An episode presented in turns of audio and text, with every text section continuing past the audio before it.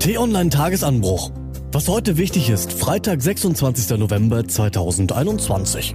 Nur wenige Tage vor dem Ende ihrer Amtszeit steckt Angela Merkel inmitten einer weiteren Krise. Doch der Geist der Krisenmanagerin scheint ihr abhanden gekommen zu sein. Gelesen von Till Schäbitz. Sie schafft es einfach nicht mehr. Fast wirkt es so, als wollten die Krisen Angela Merkel einfach nicht in Ruhe lassen.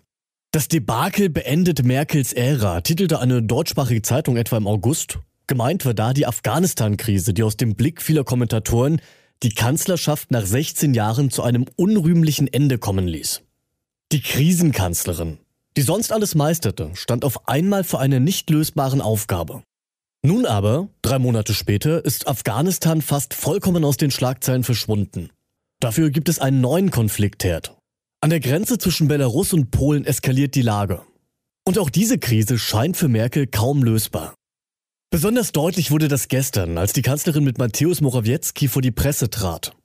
Sie hatte den polnischen Ministerpräsidenten nach Berlin eingeladen. Im Mittelpunkt stand die Lage an der polnischen Grenze zu Belarus. Herzlich willkommen zu einem der letzten Besuche der geschäftsführenden Regierung, sagte Merkel zu Beginn noch mit einem Lächeln. Dann aber wurde die Stimmung ernst. Und spätestens am Ende wurde klar, dass beide kaum weitergekommen waren. Einig sind sich Merkel und Morawiecki in der Auffassung, dass Belarus die Migranten ins Land geholt hat und so die EU destabilisieren möchte. Soweit, so bekannt. Dass Merkel das als die erste große Einigkeit ansprach, zeigt, in welchen Punkten eben keine Einigkeit besteht. Etwa, ob Hilfsorganisationen und Journalisten wieder zur Grenze dürfen, um zu helfen oder zu berichten. Das unterbindet Polen bereits seit Wochen. Oder ob Polen auf Gewalt gegen Migranten verzichten wird, wie immer wieder von Menschenrechtsorganisationen kritisiert wird. Und vor allem, wie die Situation an der Grenze aufgelöst werden kann. Natürlich ist die Situation äußerst vertrackt. Der belarussische Diktator Alexander Lukaschenko lässt seine Soldaten Migranten zur Grenze treiben, die dort unter katastrophalen Bedingungen bei Minusgraden im Wald schlafen. Immer wieder werden sie an den Grenzzaun geschickt, den sie mit Unterstützung der Soldaten einreißen sollen. Mittlerweile konnte die EU viele Fluglinien, die die Migranten nach Belarus transportiert hatten, so unter Druck setzen, dass sie ihre Flüge eingestellt haben. Einige hundert Migranten sind wieder in ihre Heimat geflogen, vor allem Iraker. Das betonten auch Merkel und Morawiecki auf der Pressekonferenz gestern und drohten mit weiteren Sanktionen. Nur, das ist weder richtig neu, noch löst es die jetzige Situation. Das Handeln der belarussischen Regierung ist menschenverachtend und erpresserisch. Das ist gar keine Frage.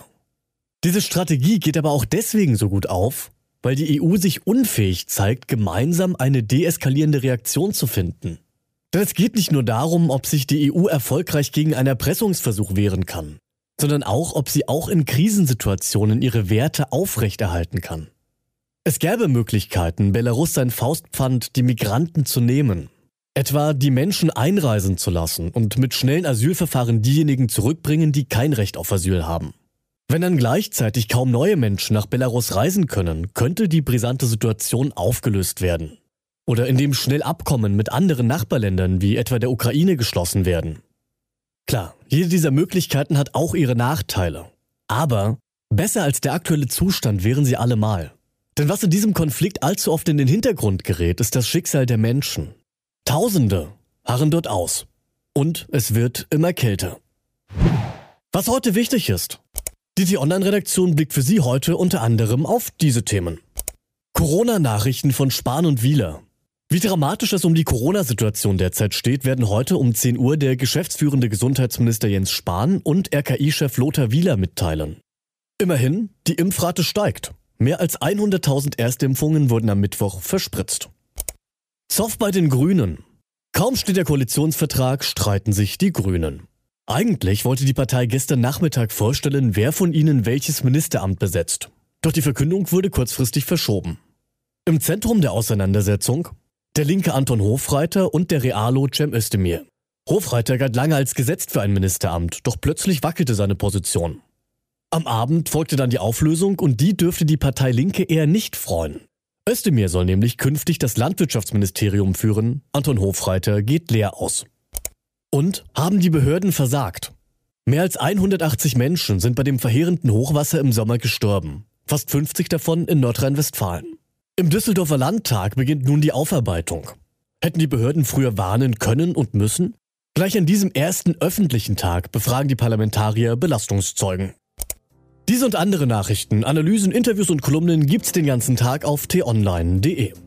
Das war der T-Online Tagesanbruch vom 26. November 2021. Produziert vom Podcast Radio Detektor FM. Den Tagesanbruch zum Hören gibt es auch in der Podcast-App Ihrer Wahl. Kostenlos zum Abonnieren. Ich wünsche Ihnen einen frohen Tag. Ihr Florian Harms.